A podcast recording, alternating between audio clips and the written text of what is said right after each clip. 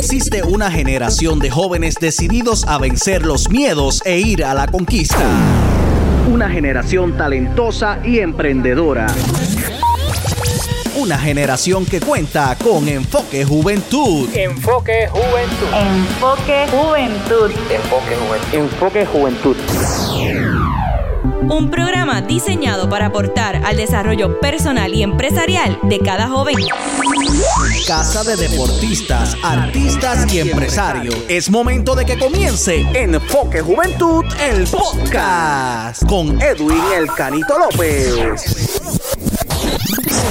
Quienes desean emprender necesitan la orientación necesaria para desarrollarse en el campo de los negocios. Y el consejo de alguien con experiencia puede ser factor determinante en la toma de decisiones. Enfoque Juventud presenta el segmento Emprendiendo, una mirada interna al mundo empresarial.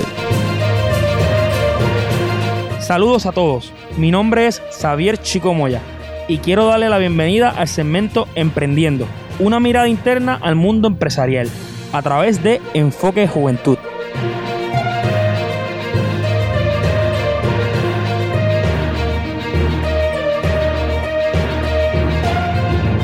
Hoy estaremos hablando sobre cómo solicitar los documentos, ¿verdad? O algunos permisos para poder emprender su negocio. Mucha gente piensa que es bien complicado, son uno de los mayores obstáculos, pero se equivoca.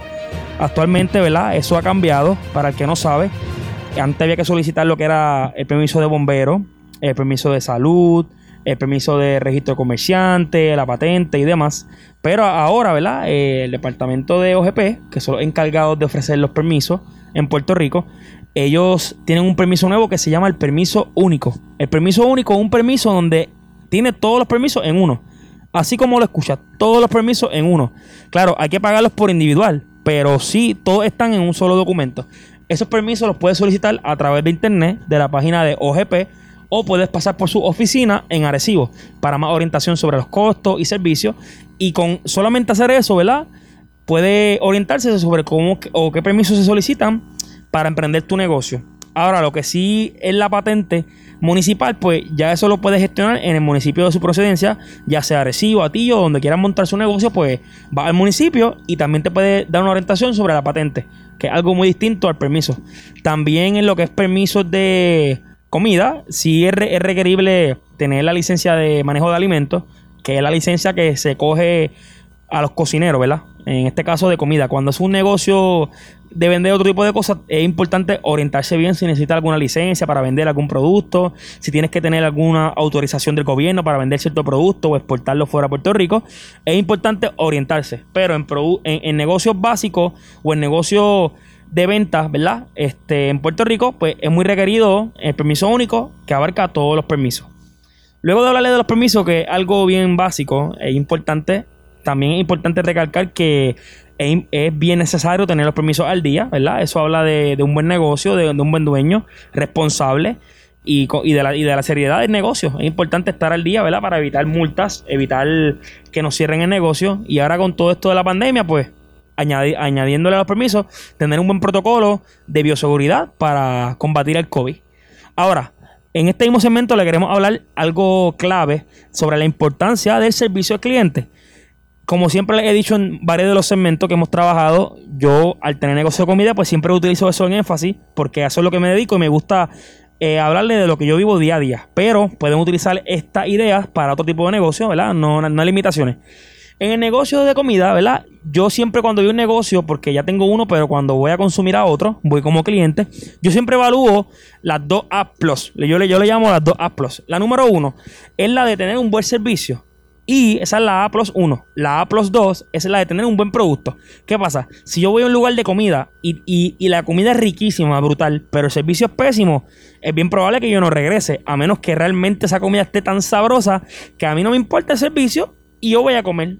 Pero no es la idea, porque queremos que nuestro cliente venga a consumirnos, que se baje, que no lo pida solamente para llevar, que se que pida la comida, que, siga consumiendo, porque es salida del negocio, que, tener al cliente satisfecho. Crear un ambiente o un lugar en donde tu cliente se sienta seguro y satisfecho. Para eso hay que invertir, pero empiezas desde abajo y poco a poco va escalando hacia meta. Ahora, la A de la comida, o en este caso para generalizar el producto pues no tiene que ser solamente comida.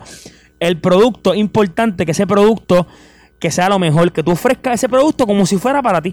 Tú no puedes vender un producto por ver un signo de dólar, tienes que venderlo como si fuera para ti. Un producto de calidad, un producto fresco, ¿verdad? En casos de comida es bien esencial por salud también que ese producto esté fresco, no esté dañado, no esté expirado. Eso es básico, pero es importante ofrecer la mejor calidad de lo que quieres vender o lo que quieres ofrecer. Y es por eso que yo le llamo las dos A para un negocio. Porque tienes que tener las dos. No puedes carecer de una para tener a otra. Ahora, si tienes un producto mediocre, pero tienes un servicio excelente, también tienes una falla. Tienes que trabajar en las dos. Y para trabajar en las dos, tienes que como dueño tienes que ser dueño, tienes que ser conserje, tienes que ser washer, tienes que ser cocinero, tienes que ser eh, mesero, todo. El dueño corre todas las bases porque el dueño y es eh, el líder de la manada, es el líder del grupo y el dueño es el que le enseña a todos cómo se hace, cómo tú quieres que tu negocio corra cuando tú no estás.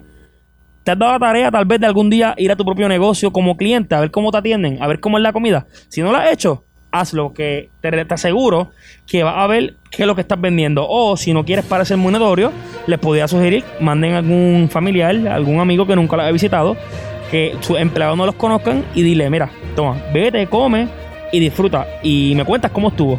Y analiza cómo fue la experiencia.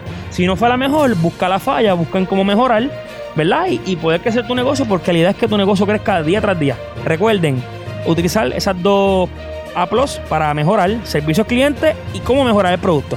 Así que una vez más me despido. Xavier Chico Moya por acá. Muchas bendiciones. Eh, nos vemos la próxima.